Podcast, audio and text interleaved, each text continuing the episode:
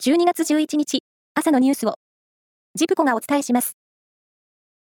自民党安倍派の政治資金パーティーの裏金問題をめぐり、岸田総理大臣は、安倍派の閣僚、副大臣、政務官の合わせて15人を、全員、交代させる方向で調整に入りました。これは、政権関係者が明らかにしたもので、週内にも実施する案が上がっています。ノーベル平和賞の授賞式が、10日、ノルウェーの首都オスロで開かれ、今年の受賞者で刑務所に収監されている、イランの女性人権活動家、ナルゲス・モハンマディさんの17歳になる双子の娘、キアナさんと息子、アリさんが、代理で、記念のメダルを受け取りました。二人は、モハンマディさんが寄せたメッセージを読み上げ、今後も、抑圧的な体制との戦いは続くと宣言しました。イスラエル軍とイスラム組織、ハマスの戦闘が始まった後、パレスチナ自治区の住民を対象に行われた世論調査で、ハマスを支持すると回答した人が76%に上りました。パレスチナ人の間で、ハマスの人気が、なお根強いことが示された形です。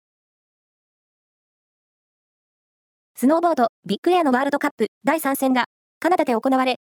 男子は、愛知県岩倉市出身の18歳、長谷川大河選手が優勝しました。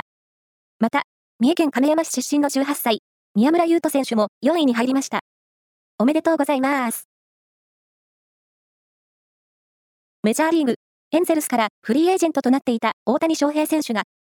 ドジャースと契約することを決めたと、自身のインスタグラムで発表しました。大谷選手のインスタグラムの投稿には、エンゼルスの元チームメイトなどからコメントが相次ぎ、WBC で日本代表として共に戦ったカーディナルスのヌートバー選手からは、おめでとう、先輩。君に、ふさわしいよ。とのコメントがありました。全国のアマチュア落語家が競う社会人落語日本一決定戦の決勝戦が、昨日、大阪府池田市で開かれ、東京都文京区のピアノ調律師、ポンポン亭祐月さんが優勝して、15代目名人に決まりました。祐月さんは、ピアノ調律師としての経験を盛り込んだ創作落語、社会人ピアノ日本一決定戦を披露し、テンポのいい語り口で会場を沸かせました。